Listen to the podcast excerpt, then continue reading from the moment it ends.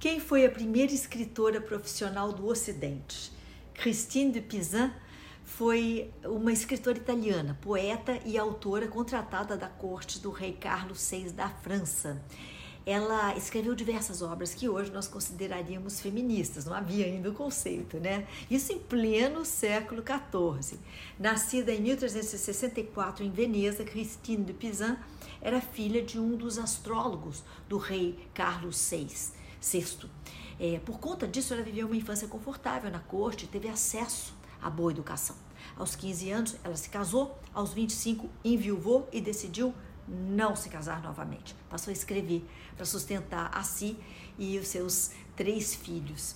Os primeiros trabalhos dela foram poemas de amor inspirados é, no marido falecido.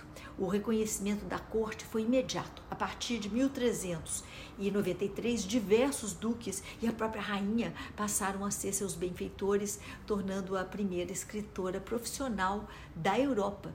Ao todo, ela escreveria dez livros de poesia. Em 1405, Christine de Pizan havia publicado suas obras mais importantes, Cidade das Damas e a continuação, O Livro das Três Virtudes, dois livros que exaltam a importância e as contribuições históricas das mulheres para a sociedade. Eles defendem o, o acesso à educação e à igualdade política. Zenóbia, por exemplo, que é uma outra mulher de fibra, nós já falamos dela aqui, é, é um dos personagens do, do livro da Christine, simbolizando o poder de mulheres quando estão em posição de comando, de liderança.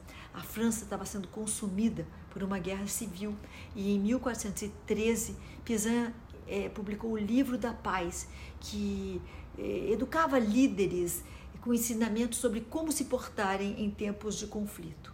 Em 1418, ela publicou um livro para consolar as mulheres que perderam familiares durante as batalhas. Historiadores presumem que Christine de Pizan tenha passado seus últimos dez anos de vida em um convento por conta da guerra civil e da ocupação inglesa da França. Distante da corte, sua atividade literária cessou até que em 1429, depois da vitória de Joana d'Arc, outra mulher de fibra aqui, é, contra os ingleses, Christine então publicou um poema em homenagem à heroína, o Conto de Jeanne d'Arc, de Joana d'Arc. Foi, foi publicado poucos dias antes da coroação de Carlos VII e expressa um otimismo renovado para o futuro.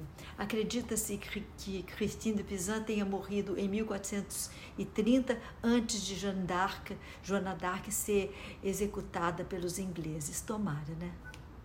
Tomara.